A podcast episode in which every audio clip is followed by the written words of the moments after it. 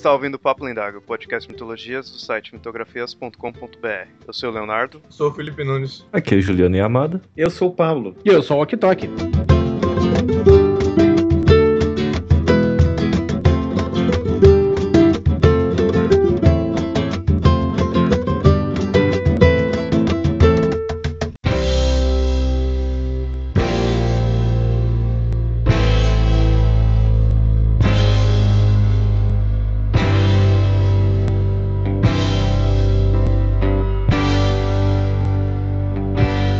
Considerada uma das artes mais antigas do ser humano, a música sempre esteve nos alegrando, nos deprimindo, nos revoltando e nos inspirando. Para uma arte que abrange tantos conceitos, o conceito do herói não seria uma exceção. E nesse episódio do Papo Lendários vou mostrar os caminhos do herói na arte musical.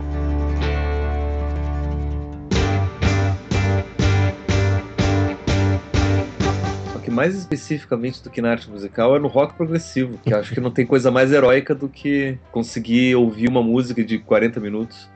Um CD com um álbum que tem duas músicas, uma de cada lado. É. Olha o preconceito. É assim que começa o preconceito. Não é gente. preconceito, eu tô falando não é coisa legal. Mas é verdade.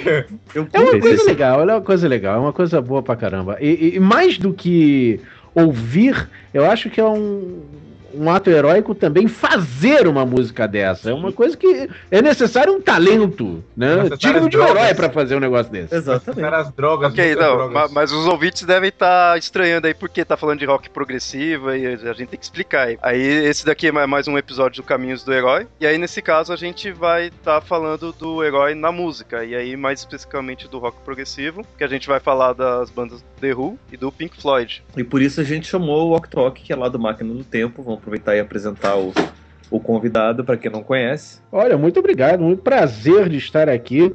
É, eu confesso que eu não sou um conhecedor, apesar de eu adorar é, é, mitologia, ficção. Eu adorava, eu adorava ler sobre mitologia grega quando era mais novo, mas eu confesso que eu não sou um conhecedor a fundo. Então é um grande prazer poder estar aqui e, e tentar misturar essas duas coisas, tentar mostrar como que a música é, consegue ser.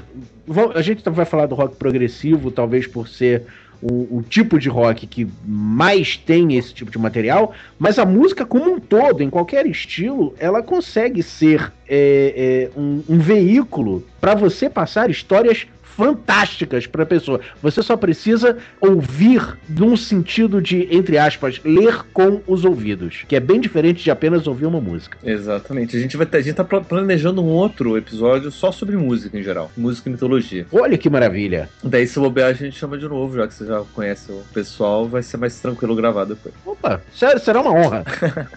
Ficar traumatizado depois de hoje, tudo bem. Daí a gente chama outra pessoa, né? Mas então, vocês falaram que do rock progressivo é o melhor, assim, pra falar nessa questão desse episódio, do, de mitos, assim, de algo assim, mas por quê? Eu só quero, eu só quero passar uma cena de um álbum de uma banda chamada Emerson Lake and Palmer, Pegou bem. de um álbum chamado Pictures at, at, at an Exhibition. Exhibition, meu preferido. Muito obrigado. Adoro isso daí. Muito a obrigado. cena é simplesmente o tecladista, que é o Kate Emerson. Emerson. Ele pega uma faca e esfaqueia o teclado. e faz Legal. música esfaqueando o teclado. Ah, ok. Só o Não, rock mas- progressivo permite você fazer uma coisa dessa. Não, só drogas permitem você fazer uma coisa Não. dessa. Não, drogas permitem você fazer um monte de coisa. Mas só o rock progressivo permite você fazer uma coisa dessas. Você ser heróico tentando esfaquear o, o, o teclado, o instrumento musical. E fazer música com isso, cara. Isso que é mais genial. Trilhou um assassinato musical. Boa. É, o, o problema é que o que o Pablo fala com isso dá muita margem pra neguinho começar a fazer as piadinhas que neguinho faz sempre com rock progressivo, que é, é, música de maluco, música de quem se drogou, música de quem não tem porra nenhuma pra fazer, não sei ficar punhetando o instrumento e, e inventando coisa com ele. Calma, gente, não é assim. Vamos pensar que o rock progressivo é, correndo o risco de parecer um pouco é, é, pedante, um pouco nariz empinado, mas é dentro do rock, talvez a vertente mais eruti- erudita e mais literária, é, propriamente dita, do rock, porque é o espaço onde aquelas pessoas que fazem, que contam histórias, que realmente contam histórias e querem transformar, contar essa história em forma de música, é, é onde eles encontram esse espaço para fazer isso. Né? Vamos imaginar que um escritor ele quer, ele escolhe veículos, né? Um escritor tradicional escreve com,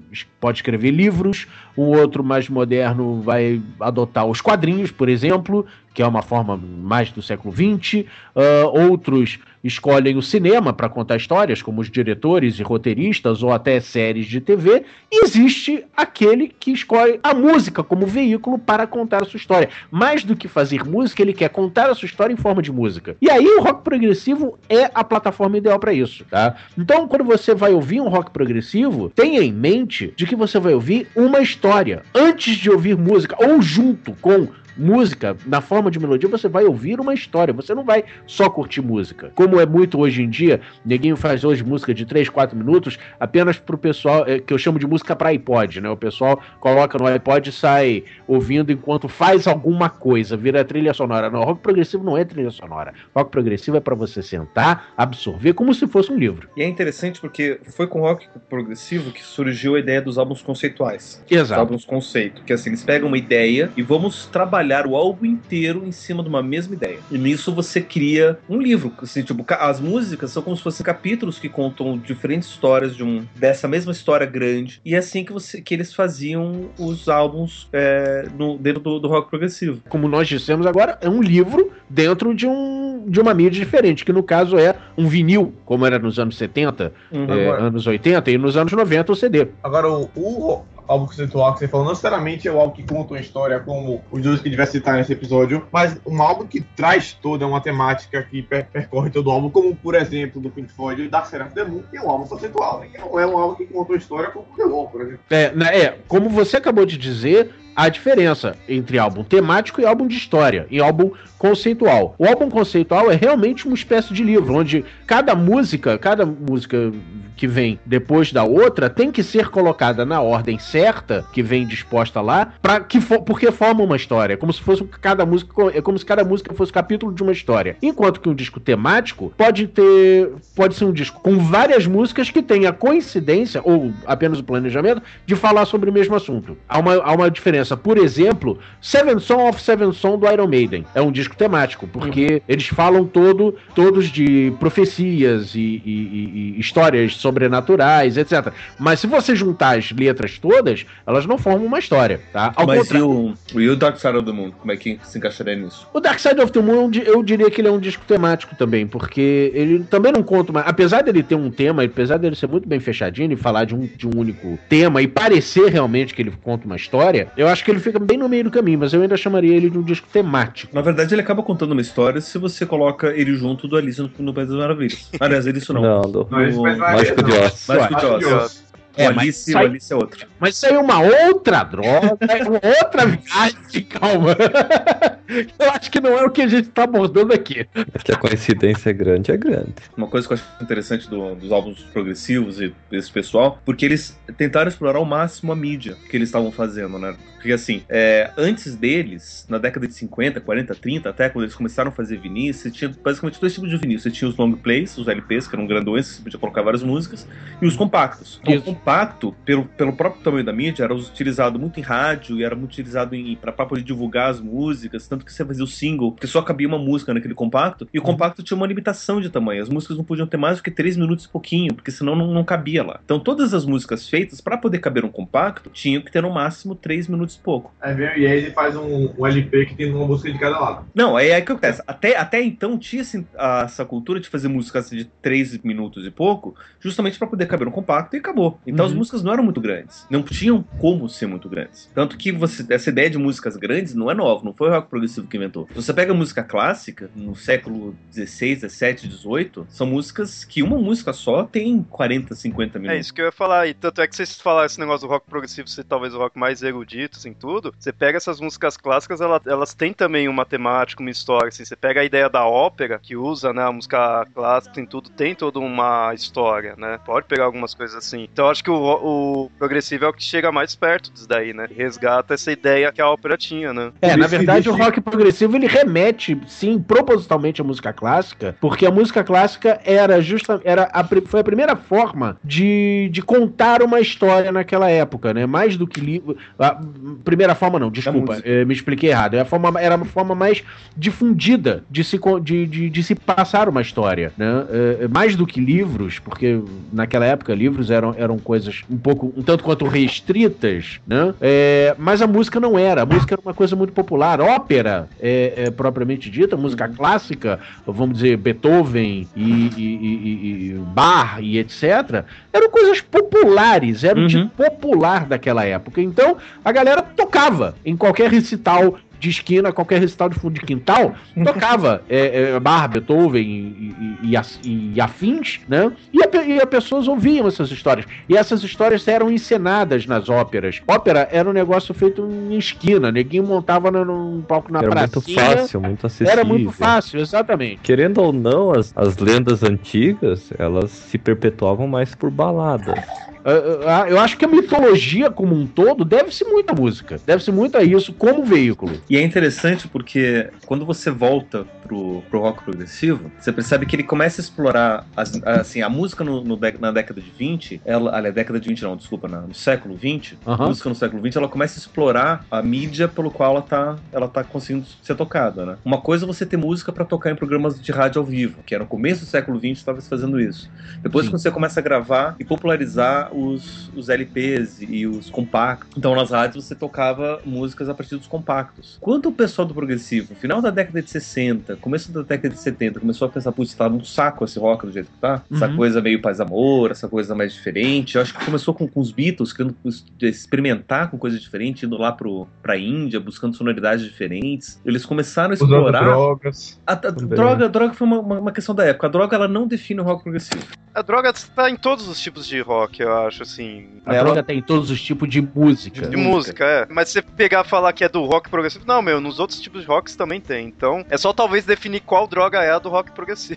É, porque assim, é, o, o, o do rock progressivo são os alucinógenos. Você pode associar os alucinógenos, porque daí você tem toda essa pira mais alucinógena, mais das alucinações auditivas do, do rock progressivo. Mas enfim, você tem toda essa- exploração, daí eles pensaram, vamos explorar a mídia também. Então vamos explorar o disco. Por isso que eles fazem músicas que são o lado inteiro. E é interessante, uma coisa que eu comecei a perceber com o Pink Floyd, que você só consegue perceber com o MP3, não é nem com o CD, nem com o, o LP na época que eles fizeram. Eu não sei como é que eles conseguiram fazer isso. Alguns álbuns do Pink Floyd, eles são cíclicos. Eles, o, o The Wall mesmo, O Dark Side of the Moon também. o, é, o Dark Side of the Moon também, eles. Se você dá play, você não consegue saber quando termina o álbum. Porque quando ele tá terminando, já tá começando ele de novo e ele se encaixa direitinho. No CD não não- tinha como fazer isso, no LP não tinha como você ouvir isso. É só no MP3 que você consegue fazer isso daí e conseguir ouvir. Não só a questão do disco ser cíclico, mas o Dark Side of the Moon, por exemplo, se você for ouvindo as músicas do Dark Side of the Moon e não, e não ficar prestando atenção no, na tela do, do MP3 do iPod, por exemplo, você não vai perceber a passagem de uma música pra outra, porque é uma coisa muito fluida. Sim, é uma coisa muito fluida. Agora, a gente tá fa- falando bastante de, de, de Dark Side of the Moon, que tem uma história, etc. Mas eu queria puxar um pouco o assunto pra história propriamente dito, já que esse é um podcast de mitologia. E o, o Pink Floyd, ele tem discos que são mais representativos em forma de história do que o Dark Side of the Moon, como por exemplo o próprio The Wall. O The Wall, ele é um-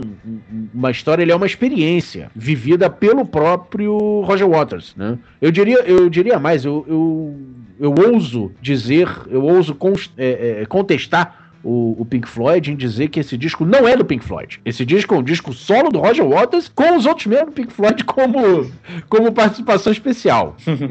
Mas tem muita coisa do Pink Floyd que você, sei lá, você chega, oh, ok, isso aí é viagem do Rogério Água. Não, o The Wall todo é uma viagem do Roger Waters que começou por causa de um outro disco que fez muitos. e que também tem ah, o o seu enredo próprio, que é o Animals. Foi por causa da turnê do Animals que surgiu o Pink Floyd The Wall. O, o- essa Mas história. eu acho que a é- gente pode deixar pra daqui a pouco quando a gente falar sobre ele, tá?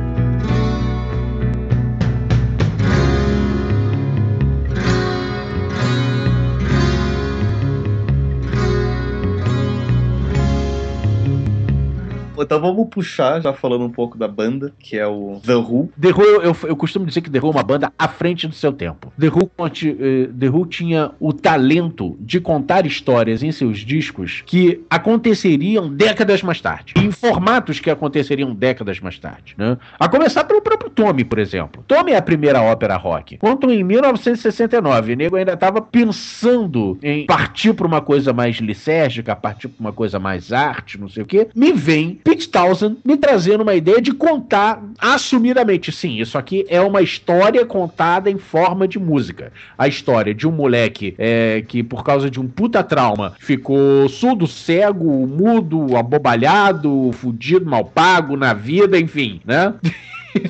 isolado dentro da sua própria mente e que por piração e, e- coisa do destino, invenção do que o destino botou no, no colo do Pete Townsend, ele inventou que o garoto de repente vi- vira um campeão do pinball, campeão do fliperama. E ele vira um messias quase. E vira um Messias, e vira um- uma figura a ser seguida. E tudo que ele queria era viver em paz. E tudo, tudo que ele queria era viver, porque ele não conseguia viver. Porque ele era, enfim, todo travado dentro da sua própria mente, dentro do seu próprio mundo. E não sabia como, como ele não sabia como cuidar da própria vida, como mais cuidar da vida dos outros que estavam seguindo ele. Sabe? Virou, virou o Brian. Por aí. E não deixa de ser uma, uma, uma, uma versão triste, melancólica do Brian, da vida de Brian, sabe? Só que não é. Não, não vai esperar. É, é, você não vai esperar piadas de, de Monty Python, nem é, é, Look the Bright Side of Life, não, cara. Porque a história não é. Não segue por esse caminho. Só pra quem não conhece, quem não tá reconhecendo, o The Who, ele é a banda que toca os temas do, dos CSIs, dos três CSIs. Exatamente. Em discos que vão ser lançados bem depois disso. Mas o, o, o The Who, ele já marca, ele sempre marcou presença na história do rock, é, desde antes do Tommy mesmo. Mas Tommy, é, é- eu diria que é a obra, a obra pela qual eles sempre serão lembrados. Primeiro por causa dessa estrutura de contar uma história, de contar a história desse garoto que, que, que ficou traumatizado, que tinha problemas já com o pai, que foi para a Primeira Guerra Mundial. Enfim, é uma história bem complexa. Ele Eu já vai contar a história daqui a pouquinho. então, por causa da complexidade dessa história, do formato como ela foi contada, exatamente remetendo à época da música clássica e trazendo para a linguagem moderna que era o rock, poxa, isso foi, foi uma coisa que, que, que chocou todo mundo, né? Ninguém imaginava ouvir um disco de rock, rock, aquele, aquele estilo musical tão é, é, primitivo, selvagem, é, estranho, barulhento, de mau gosto, sabe? Como assim eles têm a pachorra de fazer uma, uma coisa, entre aspas, clássica com esse estilo barulhento, esses cabeludos. foi quase uma afronta Sim. às gerações mais velhas, né? Isso foi maravilhoso. é Esse choque de gerações que, que depois se torna um, um consenso, depois que todo mundo faz as pazes, é uma coisa muito. É uma coisa maravilhosa. É um tipo de coisa, é um veículo, música sendo assim, um veículo que só, só ele poderia, só esse veículo conseguiria isso, né? Porque se você escrever um livro contando essa história, ele pode não atingir tantas pessoas quanto uma música faz. Porque a música literalmente faz barulho. E Uhum. você quer queira que não, você vai ouvi-la. A música até um analfabeto ouve, né? Agora, livro só quem sabe ler, né? Então, Um livro demora-se meses, semanas pra ler uma música em um dia. Então, isso, se você não quiser ler o livro, não compra, né? Simples assim, ele fica na estante, você vai morrer sem nunca ter aberto aquele livro. A música, você, por, por onde quer que você vá, em algum lugar vai tocar. E você não consegue, ao contrário dos olhos que você fecha, o ouvido você não fecha, né? Então você vai ser atingido por aquilo de uma forma ou de outra. Tommy, que inclusive não foi a única ópera rock que o The Who fez. Não, não foi. Tem uma outra Eles fizeram quadrofênia também. Isso, quadrofilia, o quadrofenia, aliás, que é maravilhosa, que eu acho que o, o- o Pablo vai se encantar ainda, mais ainda por essa obra. Mas eu escolhi a ideia do Tommy justamente porque o Tommy ele, ele segue direitinho Aham. o, o modelo do, do, do mito do herói. Sim. O nascimento do herói, a infamia, tudo. Tem todos os elementos que estão ali nessa história contada no, no Tommy. o que que seria, assim, herói? Assim, qual que é o passos aí que ele tem, assim? história? Isso. Pablo, você quer, quer tomar essa. Então to- deixa, eu- deixa eu começar. Por favor. Tudo começa antes do nascimento do Tommy, né? Com os pais do Tommy. E, e essa é uma, é uma coisa interessante do, dentro da, da mitologia, porque geralmente a mitologia do herói não começa com ele, começa com os pais ou com gerações anteriores. Né? Porque o, o herói ele é colocado dentro de uma situação e ele tem que lidar com aquilo que geralmente é dado pra ele. Daí eu vou dar exemplos dentro da mitologia grega. O do Édipo não começa com o nascimento dele, começa com o avô dele que faz uma afronta nos deuses e a família dele inteira amaldiçoada. E a maldição é que o filho dele vai acontecer isso, vai ter um filho que vai poder vai matar ele e não sei o que. E, e, já com o avô do, do Édipo já começa toda essa maldição. Com o Perseu também acontece um problema com o avô dele, antes mesmo dele ser concebido, já tinha um problema com, com o pai dele, o, aliás, com o avô do, do, do Perseu, enfim, dentro da, da mitologia grega, mitologia clássica, você tem tudo isso daí. Todos os heróis eles são situados dentro de uma história Uhum. que não começam com ele, começam com a família dele, com os, os antepassados. E com Tommy é a mesma coisa. Exatamente. Né, com Começa, começa- já, começa infelizmente com o pai dele, né? Uhum. Olha aí, olha aí, os pecados do pai, mais uma vez, né? E o garoto se torna eh, vítima da situação toda, porque ele, o, o Tommy Walker, né, o, o nosso personagem principal, ele, ainda criança, ele flagra. ah, Aliás, antes disso, calma. antes disso, desculpa. Gente já já.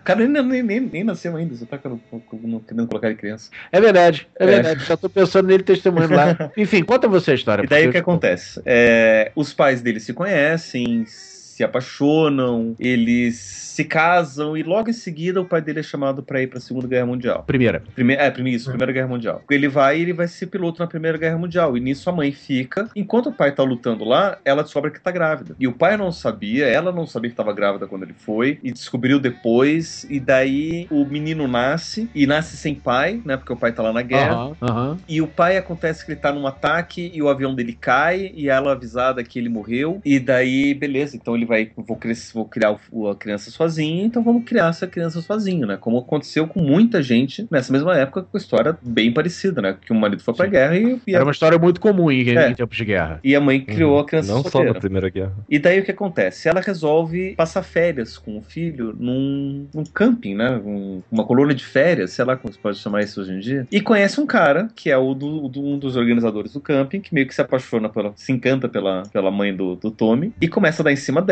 que não sei o que. Ela tá solteira mesmo, né? O pai morreu. Então os dois acabam namorando e conversa vai, conversa vem. Ele começa a frequentar a casa dela. Começa o relacionamento. Começa Algo relacionamento normal, normal. afinal ela é viúva. é viúva e tal, e, e o garoto gosta do, do, do outro cara, não me lembro o nome dele agora. Né? Até um belo dia que estão os dois, a senhora Walker junto com esse outro cara, estão na cama e aparece, de repente, o senhor Walker voltando da guerra, todo deformado do ataque, e falou: Eu não morri, eu estou de volta na minha casa. E eu encontro a minha esposa junto com outro cara. Nessa hora, o cara ele surta e fala: Meu Deus, não pode ser isso. Que esse cara é esse que tá aqui, pega, não lembro o que ele pegou, acho uma faca, um- qualquer coisa, e matou o, o Sr. Walker. Só que eles não viram que o Tommy tinha acordado e tava na porta vendo tudo. Na verdade, ele viu tudo através do reflexo do espelho. É, isso. Ele viu, mas viu toda a cena. Do Aham. pai chegando e da mãe e do namorado matando o pai. Quer dizer, o pai, vírgula, né? Aquela figura estranha, que pra ele era um É, sim. completo estranho, Ele nem né? conhecia, né, quem era o pai mesmo. Viu um assassinato. Só que pra complicar, chega a mãe e o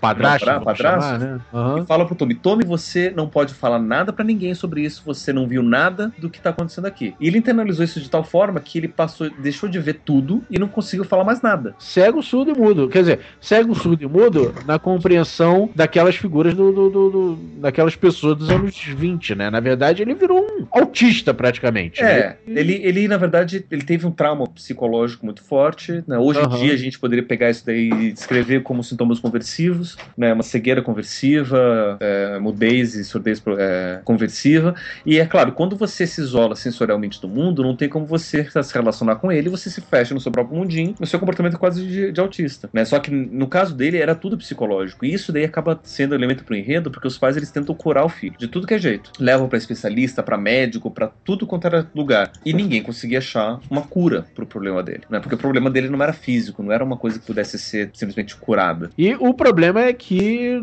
nessas tentativas de tratamento ele vai sofrendo todo tipo de abuso Uhum. físico, quase todo tipo de abuso físico e psicológico, que só piora a situação dele. Tem um, um tio dele também que, que fica de babá e o tio acaba. É, o tio se mostra um pedófilo e, e acaba é, abusando do, do Tommy. Eu pediu pra ter azar na vida e, e conseguiu, né? Entrou na fila É, duas vezes. Mas comparando essa história dele aí com a parte já do, do herói, isso daí desse fato dele tá já cego, surdo mudo, se ferrando aí direto, seria qual parte? Ainda seria o mundo comum dele? É ainda o mundo comum dele. Ainda seria o mundo comum, né? Porque ele estaria só É. sofrendo O as consequências do mundo, né? Ele tá ali na Isso. dele, né? O herói ainda não nasceu ainda. O herói vai Não. nascer mais na frente quando ele descobre o pinball. Exatamente, que é o grande momento, é o ponto de virada da nascimento. história dele, né? Que aliás é um ponto de virada interessante, porque contando um pouco da história da história de Tommy, né? Que o, o Pete Townsend ele estava escrevendo essa história e ele queria botar isso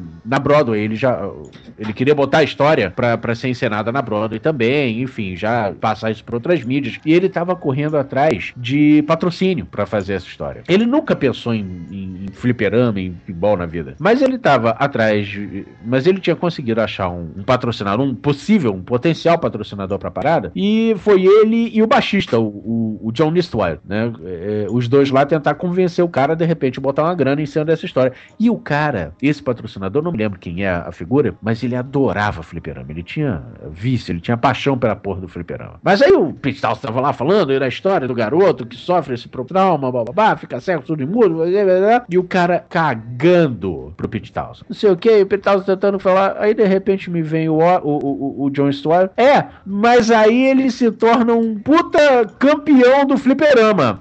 aí o patrocinador olhou. Opa. Opa. É, é. Aí o Pete Townsend, é, é, é, é, fliperama. Então, aí ele vira o campeão do fliperama e, e, e as pessoas começam a gostar dele e, e, e, e é isso aí, vai começar. E o cara deu o cheque. E aí, diz a lenda que o Pete Townsend voltou olhando pro, pro, pro John. Filho da puta, como é que eu vou encaixar a porra de fliperama na merda dessa história? Caralho! Por que não me fez uma porra dessa? Enfim, foi o, era o que ele precisava pra virar o simplesmente o maior sucesso do The Who, que é o Pinball Wizard, né? Uhum. É justamente o ponto de virada da história de Tommy que faz a história ser tão. What the fuck? Simpson nele. Literalmente. Mas você vê como grandes coisas da, da história assim aconteceram por coincidências, por coisas como essa. Exatamente, ou seja, o próprio Pete Townsend também viveu a jornada do herói pra fazer, pra botar essa, essa, essa história no teatro e mais tarde na, na- no cinema, enfim, mas o filme é outro papo, né? O filme é uma loucura, uma loucura do caralho. Não, Cara, eu não- sei que eu estava assistindo o filme com a minha noiva, e daí de repente do nada, tava passando o Pinball Wizard, olhou assim, eu conheço essa voz. Ah, Olhou pra tela e falou, puta que pariu, me colocaram a diva pra cantar nesse filme. a diva que ela tá se referindo é o é o Tom John, né? Elton é o Elton John. É o Tom John. Não só o Elton John, como o Eric Clapton também Não, o Eric Clapton apareceu numa outra cena legal. Ele era um, não sei, um religioso da igreja da, da Marilyn Monroe. Cara, todo mundo apareceu nessa porra desse filme, cara. Todo mundo apareceu. Todo mundo tava vivo naquela O época. Jack Nicholson tava lá, cara. Ele cantou. Vocês têm ideia do que é o Jack Nicholson cantando? Nossa. Eu sei que quando ela viu o Elton John, ela falou: Esse oficialmente é o pior filme da história. Continuando a história do, do Tommy, como que ele chegou a essa parte aí do pinball? Como que ele chegou a, a conhecer mesmo, a começar a jogar, né? Cara, agora eu tô- eu- faz tanto tempo que eu, não, que eu vi o filme. que Essa eu- foi uma coisa, eu tava, eu tava tentando até mesmo entender isso no, no filme. Porque acontece assim: até antes do Pinball, cada música é uma tentativa de cura do, do Tommy. Aham. né? Então ele vai pra uma igreja, não dá certo. Ele vai um médico, não dá certo. Ele vai pra um puteiro e não dá certo. Sabe? Eles estão tentando de tudo, de tudo pra tentar curar o moleque. Pois é. Meio do nada. Apare... É. A coisa parece do nada. Parece que estão no teatro vendo. simplesmente anda até a máquina de pinball e começa. Começa a jogar. E ganha do campeão, que é o Elton John que tava fazendo lá. Eu sou o campeão do pinball, eu sou muito bom, ninguém ganha de mim. E de repente ele vai até lá, começa a jogar e ganha do cara. E o pessoal fala, mas como assim ele tá ganhando? Ele é cego, surdo e, e mudo e, e tá ganhando, jogando pinball e sendo melhor do que outro cara. Né? E É. tudo começa assim. Pois é, isso na verdade é só um começo, porque ele não, não vamos dizer, ele não se cura É, ainda não. com, com o pinball. Ele, ele tem a sua primeira reação com o mundo, né? Ele, ele reage pela primeira vez com o mundo através do pinball, porque antes ele estava guardado dentro, dentro do seu próprio cérebro. Então, eh, quando o nego vê que ele, porra, eh, pode ficar jogando horas ali naquela máquina de fliperama e, e sem deixar a bolinha cair, né? Todo mundo fica maluco, porque afinal também vamos lembrar que fliperama em 1969, quando a história foi escrita, era uma novidade, era o, a, a moda, né, dos jovens. Então todo mundo ficou maluco, né, querendo ver aquele garoto, pô, era praticamente o, o Pelé do, do, do, do fliperama. É, era lindo ver aquilo é, o garoto jogando. Mas ele começa. Aquilo foi só o primeiro passo para ele finalmente se curar é, em relação ao contato dele com a mãe. Você lembra disso, Pablo? Lembro. Ele tava. O, o médico coloca o. Que, é, que, é, que eu acho que é o, o Jack Nicholson que faz o médico. Uhum. Coloca um espelho na frente do Tommy. E o Tommy começa a olhar pro espelho e a mãe percebe, mas ele consegue ver o próprio reflexo no espelho. Exato. E daí ela vai e quebra o espelho. E nesse momento o garoto se cura. Justo. Eu, ou seja, pronto. A, a, acho que esse é o verdadeiro momento em que o, o Tommy vem ao mundo, né? O Tommy uh, praticamente nasce de novo. Uhum. Né? Que acho que é um dos passos aí do, do da jornada É o do herói. do herói. É o renascimento. né? Renascimento. É, o- é aqui que nasce o herói. Porque a partir desse momento, todo mundo já sabia que ele é o grande campeão do, do pinball, todo mundo começa a adorar o cara. E, e daí os pais aproveitam isso e eles criam uma seita em torno do que- onde ele oferece um caminho para salvação. Porque já que ele conseguiu se salvar através do pinball, ele vai conseguir salvar todo mundo através do pinball. E das pessoas começam a pagar e vão para retiros e vão visitar ele não sei aonde. E aí é aí que ele vira esse Messias, né? É, e já tá nessa parte que não tem mais volta, né? Ele já virou isso daí. Agora já não tem mais retorno pra vida comum dele. E daí o que acontece? Eles criam todo um ritual, né, inclusive disso, né, onde as pessoas Uhum. elas se tornam cegas, surdas e mudas, colocando máscaras, e elas têm que jogar pinball até que elas tenham a grande revelação dela. E daí tem um grupo que fala, cara, isso daqui é besteira, vão atrás do cara, porque eles estão roubando nosso dinheiro, isso daqui é baboseira. E começa uma grande revolução, todo mundo morre, a mãe dele morre, o pai dele, o padrasto morre, todo mundo morre, o Tommy é massacrado e consegue fugir. Na verdade, ele volta pro isolamento mental dele, né? Sim. Depois que ele foge, ele volta a ser aquela criança autista. Ou seja, não é uma história feliz. Mas termina dele voltando pra ficar desse jeito? Esse é o. Sim, termina com ele voltando pra dentro da sua própria mente, vivendo aquela vida de autista dentro das fantasias dele, dentro da mente dele. Bem dark. Sim, sim, é uma coisa pesada. O, tal, o Pete Townsend não queria escrever uma história bonitinha. É... De história bonitinha, se a gente pensar bem no rock comercial desde 1957, quando o Chuck Berry é, é, soltou seus primeiros acordes, tá cheio de historinha bonitinha. O jazz tá cheio de historinha bonitinha, sabe? De oh, Aleluia, I Love Her Soul, é, é, e por aí vai. Né? Ele queria escrever coisas impactantes. Vamos admitir aqui, as histórias impactantes com esses finais fortes e enredo forte são as histórias que nos, nos pegam mais. Eu acho interessante esse negócio. né? O cara tava num estado e foi, tenta melhorar tudo e termina depois do mesmo jeito, assim, tudo. É interessante que fica uma coisa. É diferente do que você vê normalmente, né? Do que é mais popular, assim, né? De sempre ter essa coisinha final feliz, né? Isso que eu acho que Exatamente, exatamente, exatamente. E se você perceber, ele nem quis nada. Quem quis eh, abusar, quem quis eh, ganhar dinheiro em cima dele com o papinho de querer ajudar os outros foram os pais dele, né? Ele mal saiu da toca, ele mal saiu da caverna de Platão e deu de cara com o mundo e tinha uma porrada de gente aplaudindo por Ê, Tommy, Tommy, meu Messias, meu Salvador, meu, meu tudo. Porra, sabe, ele acabou de sair da mente dele. Que porra é essa, né? Essa é a verdade. E, e a coisa toda foi indo de mal a pior, de uma velocidade tão grande a partir do momento. Porque ele pegou a própria história dele andando. Pensa nisso, né? É, é, é, ele não sabia o que estava acontecendo na história. A história dele estava acontecendo e ele estava alheio a tudo. Ele só entrou no 13 terceiro capítulo. Ele, ele começou a ler a própria história a partir do 13 terceiro capítulo, quando tudo já estava de cabeça para baixo. E era uma coisa tão louca, pelo amor de Deus, deixa eu voltar pro meu canto que lá eu tô melhor. Eu não tiro a razão dele, não. Sabe?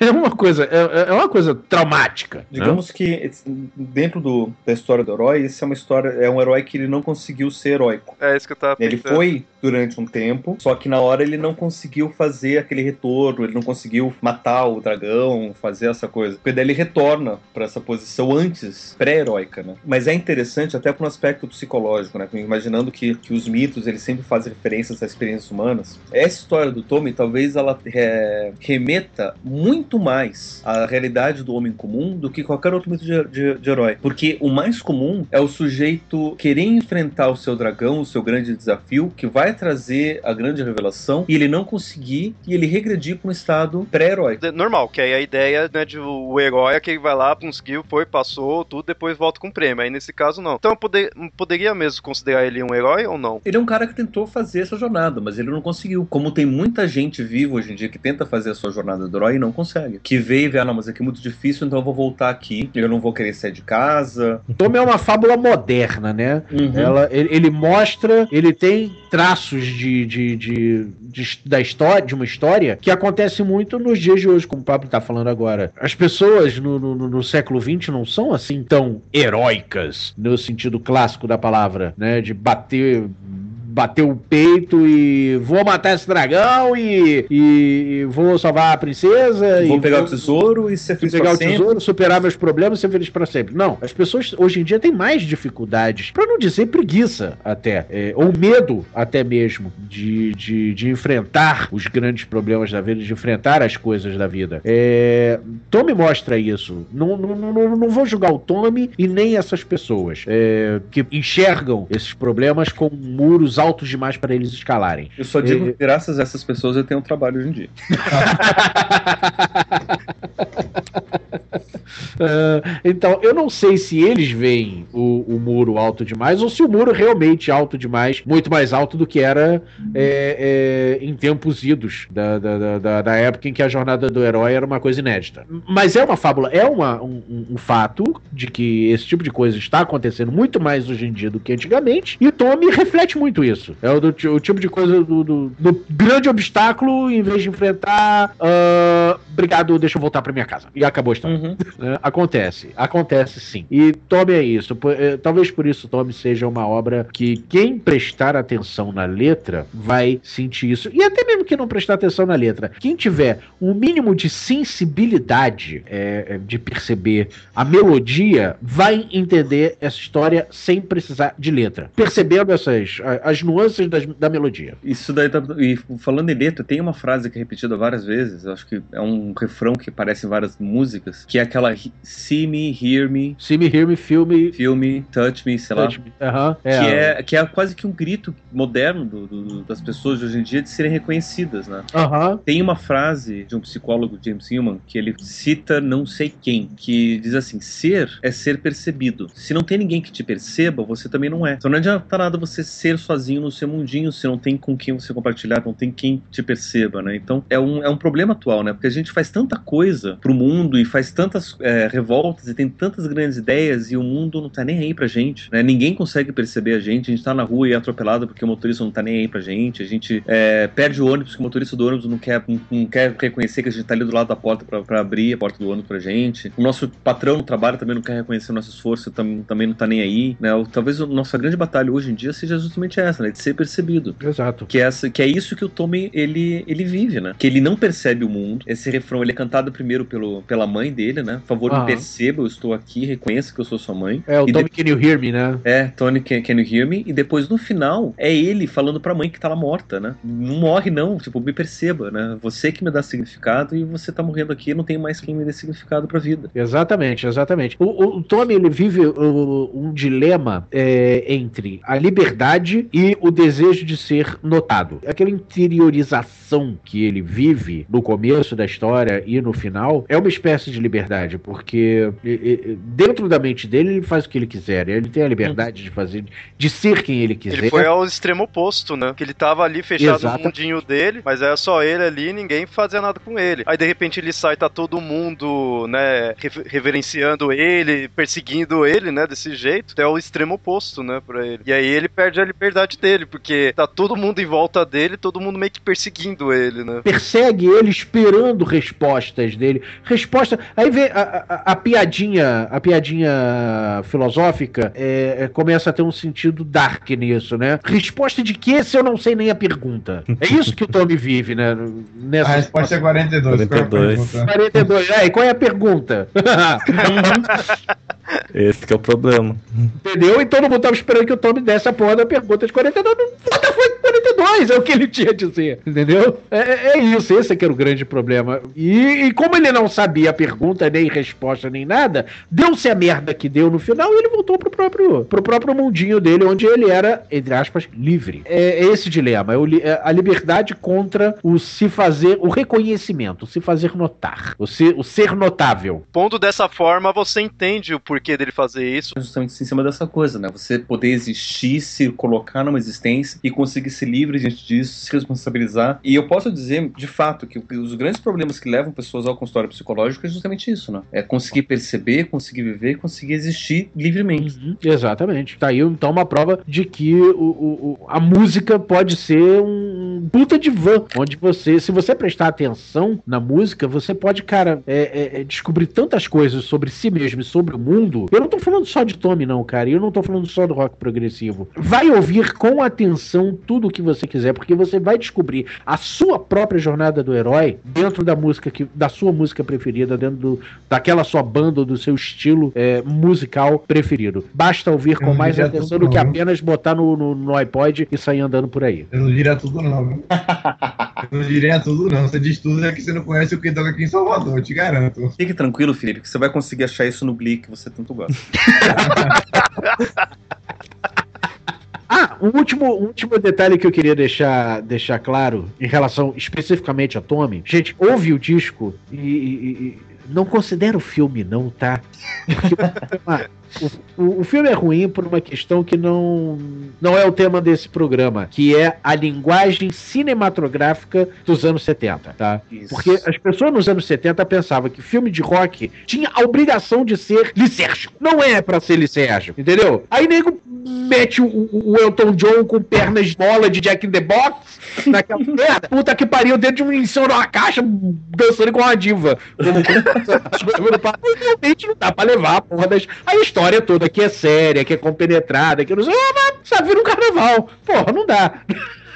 Pega a letra, pega o encarte, ou se você só tem um MP3, é, é, pega as letras na internet, vai lendo a letra junto com a música à medida que ela for tocando. Curte, absorva o disco. Deixa, deixa o filme. O filme é outro papo.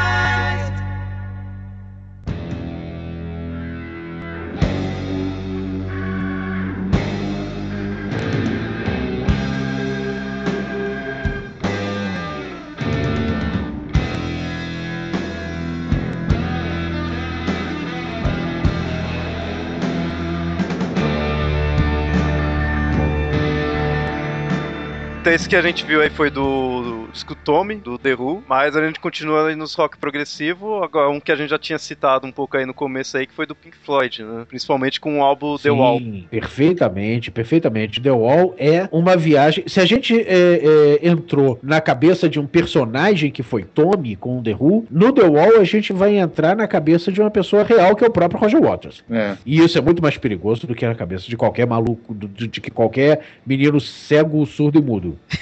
que o Roger Waters foi, é, foi uma, uma pira tensa. Inclusive, eu, sim, eu já conhecia o álbum antes, já conhecia as músicas, principalmente Another Brick in the Wall 2, que tocam em qualquer lugar que ela fala de É o maior, é o grande hit do Pink Floyd, pelo menos no Brasil. É, todo mundo já ouviu essa música, todo mundo conhece umas outras duas, três músicas desse álbum. E daí eu tava na faculdade, nunca tinha visto o filme, né? Numa, numa aula que o professor ia falar sobre psicose, ele ia falar assim: ó, vou ilustrar a psicose com um filme. O filme é The Wall do Pink Floyd. Eu falei, poxa, The Wall do Pink Floyd, então finalmente vou ver o filme e Aham. aproveitar para ver com interpretação psicológica. E assim, uma coisa é você ver o filme ou ouvir o álbum de uma forma complementada, tentando- entender, principalmente as críticas que o Roger Waters traz, né? Porque ele não só conta uma, uma pira interior, ele traz muita crítica do que está acontecendo, principalmente na Inglaterra naquela época. Uma coisa é você fazer isso, outra coisa é você ver como inter- inter- interpretação psicológica de um processo de psicose. E você começa a ver todas as loucuras daquele ser, eu fico pensando, poxa, se esse filme conta a história do Roger Waters, para ele chegar nessas conclusões nesse mundo que ele construiu, ele só pode ter, sido, ter tido um surto psicótico em algum momento da vida dele. Você não sabe como, pô. Eu, eu, eu, não, eu, não, eu não conheço essas, ess- essas histórias, né? Até seria interessante se você puder contar pra gente. Pois é, eu li algumas reportagens sobre The Wall. É, quando eu vi o filme, eu, eu, eu primeiro ouvi o disco também, quando eu era moleque, e já fiquei um pouco uau, né? Coisa era essa. E depois eu vi o filme. E o filme me, me, me chocou muito. Então eu fui atrás pra saber o que diabo aconteceu pra chegar naquele Porque estado. assim, ao contrário do Tommy, The Wall pode ver o filme. Não, The Wall vale, a- vale a pena ver. Vale Apesar pena de. ver. Apesar de nem o Roger Waters e nem o Alan Parker, que é o diretor do filme, nenhum dos dois gostou do resultado final, tá? Os dois não gostam de The Wall, ficou muito aquém do que eles queriam, mas ainda assim é, é- é muito bom. Aconteceu o seguinte: é, antes de The Wall, eles estavam fazendo a o Pink Floyd estava fazendo a turnê do, do disco Animals, que foi um, um sucesso arrebatador no mundo inteiro e principalmente na Inglaterra. Eles tiveram aquele status de Beatles, sabe? De, de- de não poder sair na rua, as pessoas correndo atrás e, e- e multidão na porta do hotel, aquelas coisas Eu todas. imagino que o Roger Waters devia estar adorando. Não, o Roger Waters tava ficando maluco, né, com essa história. Ele claro, tava né? se sentindo Claro. perseguido, ele tava se sentindo acuado, ele tava se sentindo um animal em cativeiro. É, é, ele tava tão desesperado e, e a coisa tava tão grande, é, é, realmente, que no, no momento em que ele tava no palco assisti- é, fazendo o show do, do, do Animals, um, um fã parece que sobe no, no, no palco pra querer abraçar o Roger Waters e ele fica tão apavorado com aquilo que ele mete um tapão na cara do maluco. Ele vara a mão na cara do moleque tão forte, né? Que ele, ele fica chocado. Ele, caralho, o que que eu tô fazendo? Aquilo ali foi o começo, sabe? Foi a, a- a primeira racha na, na cabeça dele. A partir daí foi um castelo de vidro se despedaçando. Ele entrou numa paranoia tão grande de querer se proteger do mundo, de querer se proteger de tudo, de querer construir um muro ao redor dele, sabe, Pra se proteger do mundo e se isolar de tudo e de todos, que foi,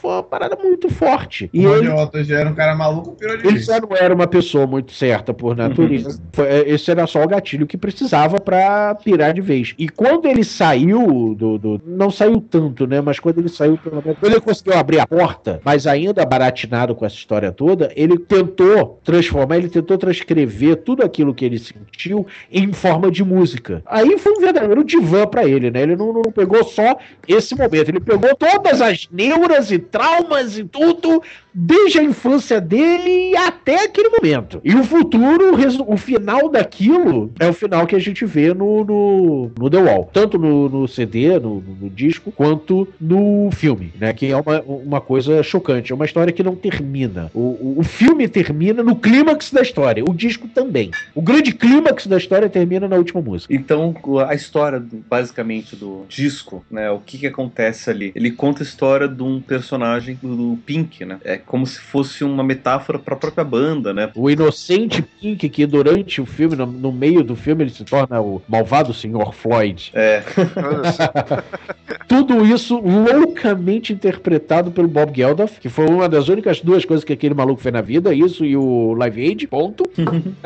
e graças a Bob Geldof a gente tem o Dia Internacional do Rock. Exatamente. Mas aí o que acontece? Ele não tem uma história muito linear, né? Eles são vários momentos da vida do Pink que ele sofre abusos da sociedade, né? É a, é a mãe abusando dele, querendo ser mandona, superprotetora, dizendo o que ele tem que fazer, o que, que não pode, o que, que não sei o que. Aham. É a sociedade querendo construir ele de um jeito diferente. Tanto que ela, que ela a música, né? Another Brick in the Wall, mostra toda a vida na escola, como é que é isso, Aham. a- o Como que a sistema... escola teoriza as pessoas, né? É, tipo, você, eh, eh, você se torna uma pessoa, mais um tijolo na parede mesmo, dentro de uma escola, Aham. Que você só tem que repetir, ou, ou a, a informação é assim, né? É, além de ser uma crítica social, né, que eu acho bacana isso, do, do Roger Waters, querendo mostrar que o sistema educacional na Inglaterra, ele tava não tão legal, não tava Sim. criando indivíduos, tava massificando as pessoas, tava lobotomizando, tava virando robô, tanto que no, no, no, no filme, né, nessa, nessa música mostra as crianças sem rosto. É. Né, Ah, então- eles colocam uma máscara, de uma, de uma máscara assim, de, de, de uma cara meio de- deformada, né? É aquela Só máscara que globo ocular vazio.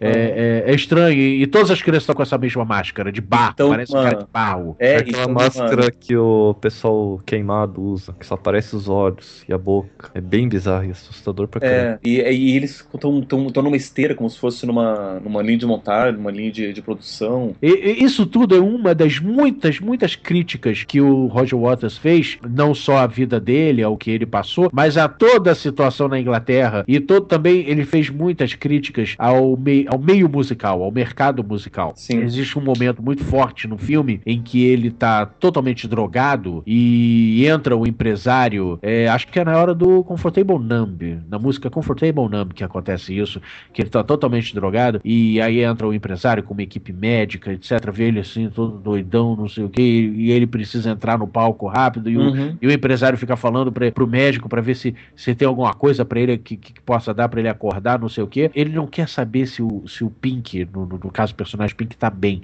Ele só quer que ele acorde pra ir subir no palco e tocar, porque ele vai ter que entrar no palco é meia hora. Foda-se se ele tá bem. Ele não é uma pessoa, ele é um produto, ele é um número, ele é apenas um tijolo na parede. Ele não tinha força pra gritar, como no caso do prisioneiro, I'm not a number, I'm a free man. Porra nenhuma. Ele tava dopado demais pra conseguir perceber isso. E eh, ele passa o, o, o filme todo torturado e dopado e, e alienado demais pra pra perceber, pra ter força para conseguir lutar e gritar como nessa referência que você me deu, I'm not a number, I'm a free man. Não, ele não tinha. Ele era um número, ele era um tijolo na parede, sim. Só que ele era um. parecia ser a única pessoa, pelo menos no- no- na história, ele parecia ser a única pessoa que tinha consciência disso. E de que tinha consciência de que as pessoas conseguiriam ser mais do que, do que isso. Mais do que apenas tijolos na parede. Uhum. Mas ele não sabia como fazer isso. Ele não sabia como é, é, se transformar de tijolo da parede para uma, algo mais, né? E daí o que acontece? Dentro de todas essas crises, ele constrói esse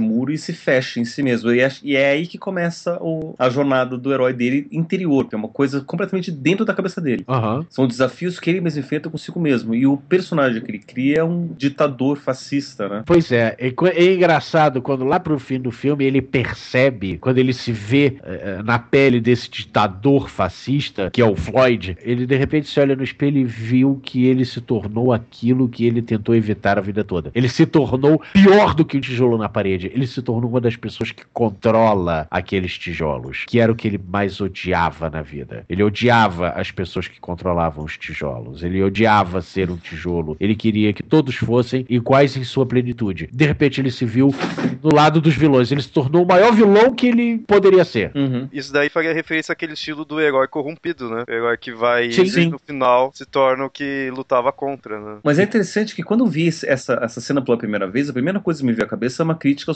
socialismo, né? Porque o socialismo, ele se, e inclusive a cena que é construída, né? Ele tem várias referências, são martelos caminhando, são Aham. ferramentas, né? Que fazem essa, essa referência ao socialismo, a foice, ao martelo, que é essa ideia de vamos fazer um- uma ditadura do prole- proletariado para que todo mundo possa ser livre. Exato. E daí o socialismo tem que ter uma ideia bacana onde todo mundo possa ter as mesmas oportunidades, todo mundo tem os mesmos direitos, não essa, essa visão deturpada do, do, do capitalismo, mas no final das contas não funciona porque é uma ditadura, de novo, impondo o que você tem, que não tem que fazer, pode ou não pode fazer, e no final das contas acaba sendo um- uma utopia distorcida, né? E Pois quando eu é. vi isso pela primeira vez, a primeira coisa que me veio foi essa crítica. E, e o engraçado é que a gente pode enxergar isso de uma, numa forma externa, mas dentro da história, dentro do contexto que o Roger Waters queria contar, é que ele se tornou aquela máquina da mídia, aquela máquina da indústria, sabe? É, é, dancem, macaquinhos, dancem. Aquilo que, que a indústria da música faz, de, de, de fazer musiquinha fabricada para as pessoas é, dançarem, ele queria fazer uma coisa diferente e acabou, que quando ele entrou naquela pele, ele se tornou exatamente aquilo. Ele sabe? odiava ser só massa de manobra e aí quando ele vê, ele vira a pessoa que controla essa massa de manobra. Exatamente, exatamente. Ele se tornou o comandante das massas. É, é, mestre mandou, se ele começar a pular num pé só, to- aquela multidão toda que tava na- no show do Pink Floyd vai começar a pular também. E não é porque a multidão toda tava drogada. Não, não era porque a multidão toda estava drogada. Pelo menos não literalmente, mas metaforicamente estava, sabe? Eles É. estavam tão dopados é, de adoração àquele personagem, ao personagem Floyd, que era também o personagem Roger Waters na vida real, que as pessoas faziam, faziam sem pensar. Exatamente isso, faziam sem pensar. Eles eram merecedores daquela máscara ho- ho- horrível, aquela máscara é, que eu falei no começo que as crianças usavam. E é isso que fez ele pirar de vez no final do filme. Então você vê que esse é tipo meio que uma biografia, né? É uma biografia daquele momento. Aquele momento, é. Waters, sabe? Ele tem vários flashes, vários pedaços da, da infância dele, né? No, no começo do filme, você vê que o pai dele morreu na guerra, é, ele foi criado sozinho pela mãe, que era super protetora, afinal ela era uma viúva cuidando de uma criança pequena, ela foi super protetora, os braços da mãe, sabe? Tipo, mamãe, ma- uma ave mãe botando os filhotes debaixo da asa. Aquilo foi o primeiro muro pra ele. Mais tarde, ele se torna um tijolo na parede, sendo moldado pela sociedade, e ele põe isso na figura do professor, que aparece em Another Break the Wall parte 2. A- a- aquela figura do professor rígida, que cobra, que manda, né? Que molda a personalidade, molda o caráter da, da- daquele personagem. Mais tarde, ele se vê também. é, ele fica procurando proteção durante o filme todo. Ele procura proteção nos braços da esposa. Ele vai se casar com uma ruiva e procura proteção nos braços da esposa. Que de tanta merda que, que ele faz com ela, ela se separa dele, vai procurar outro cara. Enfim, ele fica cada vez mais sem chão. Então tem esses momentos do passado dele, mas The Wall ele é muito focado naquele momento da- do surto paranoico que o Roger Waters viveu, sabe? Na vida dele. É uma história real, praticamente. Ao contrário de Tommy, que é uma ficção do criada pelo Pete Townsend, essa história é uma história real. Por isso que eu digo que é um, é um disco solo do Roger Waters com a participação dos outros integrantes do Pink Floyd. E pegando o Pink, que seria o, o personagem protagonista, assim, como que a gente pode colocar talvez como o herói nesse ponto aí da The Wall, assim, talvez comparar os pontos, né? Eu acho que daí tá no final da história. Porque no final ele tem que enfrentar um grande desafio, que é o, que é o julgamento dele, né? Aquele julgamento é fantástico. A música já me chocava muito quando eu ouvia sem nenhum recurso visual. Uhum. né? Era, era, era chocante. Qual Eu- música eu- que era é? a minha música preferida. The Trial. The Trial, The Trial. Já era uma coisa chocante porque vinha vários personagens falando, eh, eh, você identificava perfeitamente cada um desses personagens e a música é pesada. Agora, quando veio o filme com aquela, anima, a- a- aquela animação fantástica, que Bem surrealista aquilo. bem né? surre, totalmente surrealista, Eu já, já É. vi duas animações deles. Putz, é, fanta- é assustador e fantástico. É, é fantasticamente assustador. Cara, o, o- filme todo é recheado, ele é misturado de animações e, e- e- e filmes, né? Imagem de filmes, também muitos é realistas, imagens dos filmes. É, então. E as animações elas são tão chocantes. Para vocês terem uma referência, o mesmo estúdio de animação fez nos anos 90, 2000 por aí, o clipe de Do The Evolution do Pearl Jam. Ah, é aquele estúdio, aquele mesmo estúdio fez em 1970, não, 70, 80, Eles fizeram uma animação que até hoje eu tô tentando lembrar o título. Que era Retratando o Inferno. Cara, eu tive pesadelos durante quase um mês por causa daquela animação. E eu assistia toda vez que passava na TV. Passava num Eu assistia quando era quadro. pequeno. É, eu assistia quando era pequeno. Passava num Nossa, quadro chamado coisa Lan- muito velho então, viu? Passava num quadro chamado Lanterna Mágica. Acho que era na TV Cultura. Nossa senhora. Pois é. Agora você imagina esse mesmo estúdio botando toda essa carga surrealista dentro de um filme que já é pesado, dentro de uma história que já é pesada como The Wall. É isso que você vai ver se você assistir esse, esse, esse DVD. Eu não me lembro agora de quando que é o filme. Cara, é chocante, sabe? E é engraçado. É, é, é uma quebra dessa, desse roteirinho que é a jornada do herói, porque o grande clima, volto a dizer, o grande clímax da história é no final. É- é- a, a virada do herói, o momento em que o personagem se torna realmente um herói, ou acontece um momento para ele se tornar herói mais tarde, é no fim da história. Então, imagina, gente, eu- no final da história acontece isso. E agora? Será que esse cara virou herói? Será que esse cara terminou a jornada? Eu acho que isso a gente consegue responder olhando pro Roger Waters de hoje. Porque, pensa bem, depois, desse, depois de The Wall, se eu não me engano, foi justamente o último disco do Pink Floyd que foi do Final Cut. Ou a saída dele, né? O fim do, o fim do Pink Floyd com ele, né? Foi, ele fez o Final Cut para se despedir e começou uma carreira solo. Hoje, ele aparenta ser uma pessoa muito mais centrada, é, é, feliz e, e- e- e segura de si mesmo, né? Fazendo uma carreira que pode não ser tão grande quanto a carreira que ele teve no Pink Floyd, tanto que até hoje, quando ele faz os shows solos dele, o Roger Waters ainda toca músicas do Pink Floyd, mas ele parece ser uma pessoa muito mais segura. Então, a continuação dessa história, a continuação de The Wall, a gente vê seguindo a carreira solo do Roger Waters. Talvez The Wall então seja tipo um preparo pro, pro herói, assim, tipo um. O- a parte inicial ali tudo, e termina com ele, aí que talvez for, iria se tornar, né, assim. Porque é, é- é- é complicado porque você consegue perceber na história do, do The Wall os desafios que um herói passa, que o herói vive. Só que ele ainda não é reconhecido porque, teoricamente, um herói ele é um herói para uma sociedade, né? E o Pink, no caso, ele não foi herói para ninguém, né? Só que você tem todo um caminho de desafios, de enfrentamentos que ele vive dentro dele mesmo. Aham. Até chegar no julgamento, que quando ele desenfrenta o desafio final, o juiz ele condena ele a destruir o muro, e daí que ele tem essa, essa- esse recomeço, no caso, né? Que seria Exato. O o, segundo retorno do nascimento. herói. É, o segundo nascimento. Né? Ou a gente pode dizer que o segundo nascimento foi quando ele se tornou esse. Ele se entrou e construiu o muro, né? Então fica, fica, fica meio complicado. A gente pode usar o- o- a história inteira do The Wall para imaginar que é o, como o herói nasce, né? Todos esses desafios para o nascimento, pro nascimento propriamente do herói. Ou a gente pode imaginar ele como uma jornada do herói interior Sim. né, dessas crises pessoais, de como é que eu vou enfrentar os meus próprios dilemas, os meus próprios problemas, até que eu consigo me deparar com os meus desafios e falar, então eu vou destruir as barreiras que eu mesmo construí, que estão me impedindo de poder viver, para aí daí conseguir viver. É aquele negócio, a gente fala aí da jornada do herói, herói, assim, mas, tipo, que fique claro, assim, pro ouvinte que isso daí não é uma receita pré-definida, que você tem que seguir isso sempre. Por mais que Hollywood esteja, esteja dizendo que sim, que todos os filmes são iguais, Hollywood tende a fazer isso, né? Mas é aquele negócio, porque muitas vezes a pessoa cria até sem saber isso daí, sem até conhecer, e acaba, né, tendo essas coisas. Mas você vê que é, a gente analisando a música, a gente vê as referências que isso daí, as ligações que isso daí tem com a jornada, mas a jornada, aquele negócio, ela pode ser modificada, ela pode ser, né, ali mexida na cronologia dela, né, digamos assim, tudo. Não é uma receita pronta, assim, tudo, né?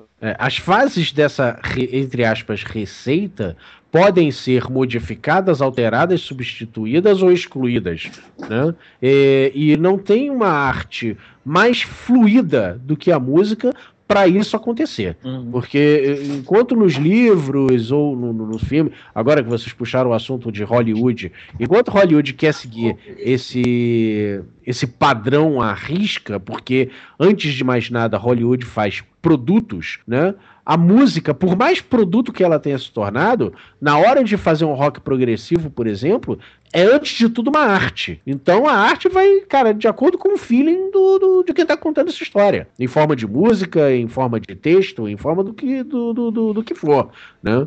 Não, não, não procurem a receita, o roteiro da jornada do herói nas músicas que você ouvir, nas obras eh, de áudio que vocês ouvirem. Procure A entender a história. É, a não ser que você esteja ouvindo alguma coisa do tipo é, Rhapsody, alguma coisa assim, que daí eles pegam realmente historinhas prontinhas com essa receita e criam músicas em cima delas. Então, foi interessante você falar isso, porque a gente entra numa fase do, do rock que é o tal do, do, do heavy metal, o heavy melódico, e aonde eles gostam de transcrever para a música certas histórias que já existem. Né? Como, por exemplo, o Blind Guardian, o Manowar, que gostam de contar histórias que já existem, eh, principalmente histórias medievais. Tem uma banda que eu não me lembro agora qual que é, uma dessas várias bandas de heavy metal melódico, que praticamente musicou o Senhor dos Anéis. O Blind Guardian. É, é, é, eles musicaram o Senhor dos Anéis. Logo, como já era uma história que tem todos esses receitos de Jornada no Herói,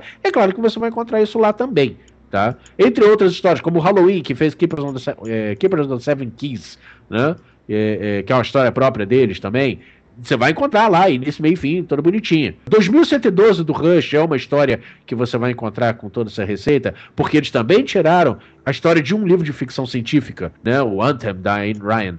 Enfim. né? Então você vai encontrar essa história também lá. É, que mais? Uh, from a Memory, do Dream Theater. Você vai encontrar uma história interessante lá de, com, com, com começo, meio e fim também. Né? Não quer dizer que vai, ser, que vai ser em tudo, mas você vai pode encontrar esse tipo de coisa também na música. Agora, é interessante você prestar atenção não só na letra, mas prestar atenção na melodia. Como a melodia também quer dizer coisas que. eh, Eu acho que a melodia pode ser muito bem a entrelinha que você percebe em um texto. Perce, preste atenção na melodia junto com a letra.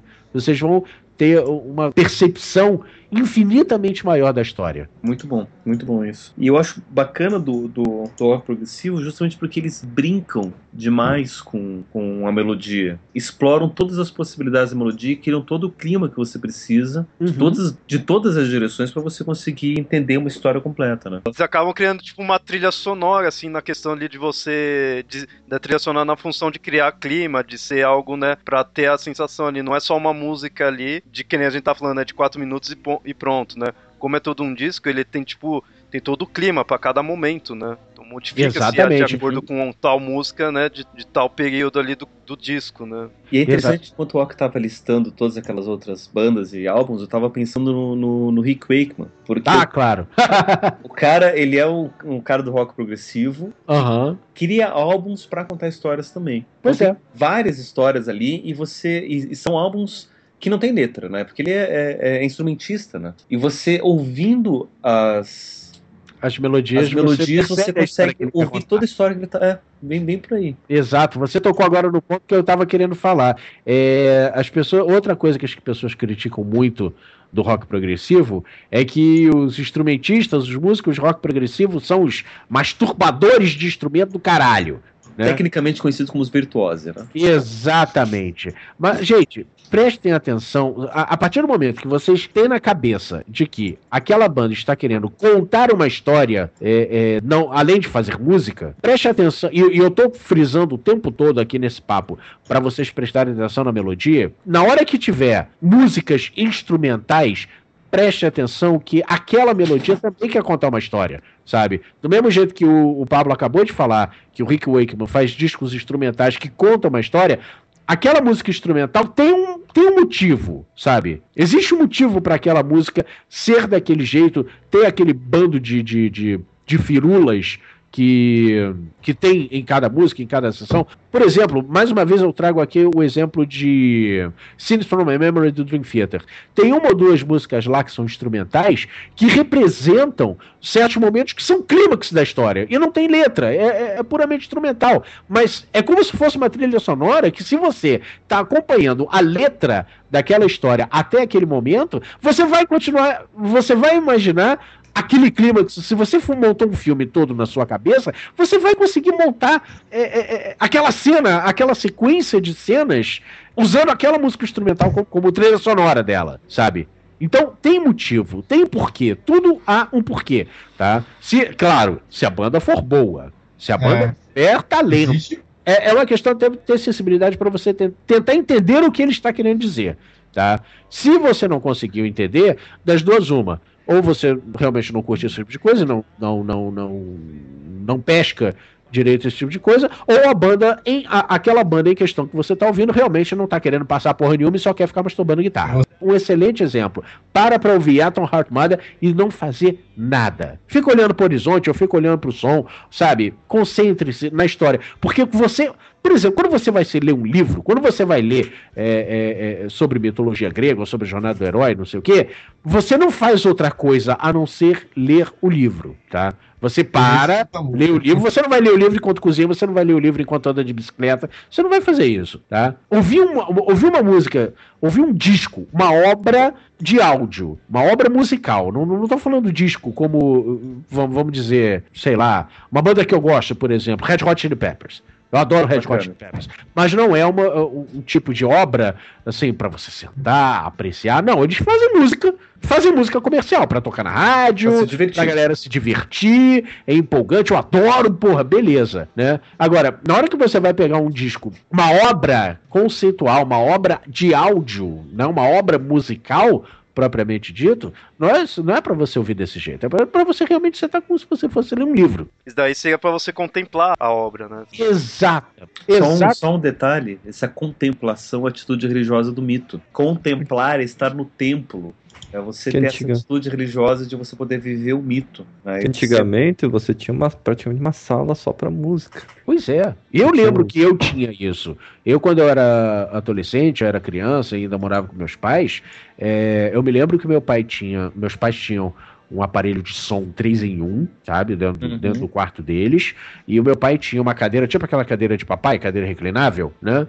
Exatamente na frente do som. E foi ali, naquele som, naquela poltrona, é, é, é, com esse ritual que eu aprendi a ouvir música propriamente dito. Porque eu parava pra ouvir. Eu comprava o meu vinilzão, botava ali na, na, na- naquela vitrolona, sabe? Sentava na cadeira, pegava o encartão lá pra ficar lendo as letras, admirando a arte da- do- dos encartes, ficava olhando pro som. Eu não fazia outra coisa, né? E foi assim que eu aprendi a ouvir música. E foi assim que eu aprendi a, a- a- a contemplar, como o Pablo tá falando agora, to- tudo isso, sabe? E ter essa experiência de ouvir música. E é uma coisa que hoje em dia eu sinto muita falta. Eu tento hoje me forçar é, a fazer esse tipo de coisa aqui hoje na frente do meu computador. né? Eu, eu troquei a mídia física pelo MP3, mas eu ainda tento fazer isso.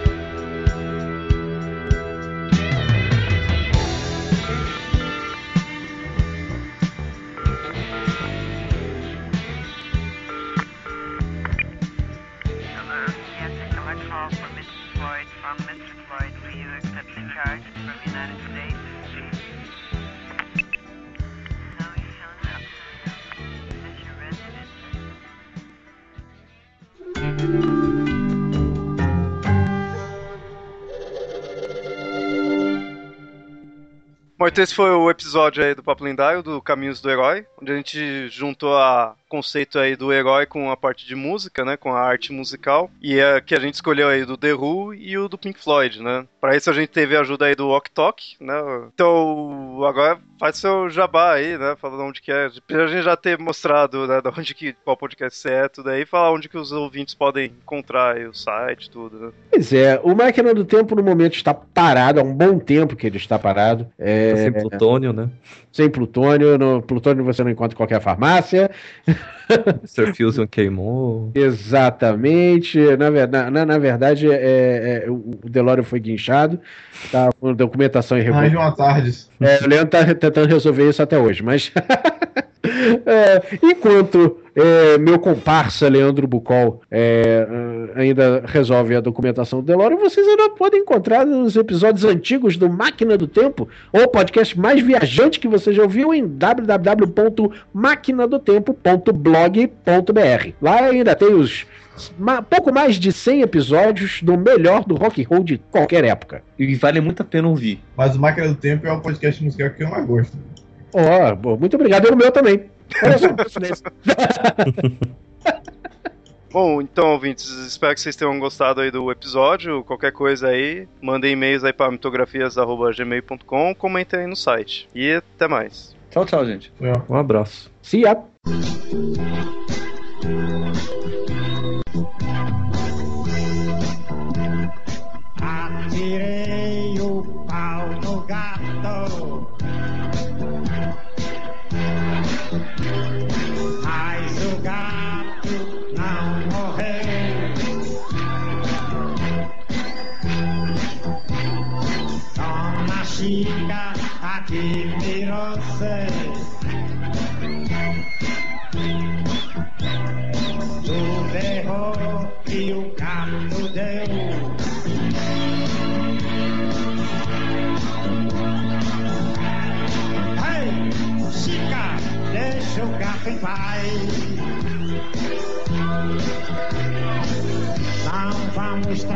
O coitado do animal.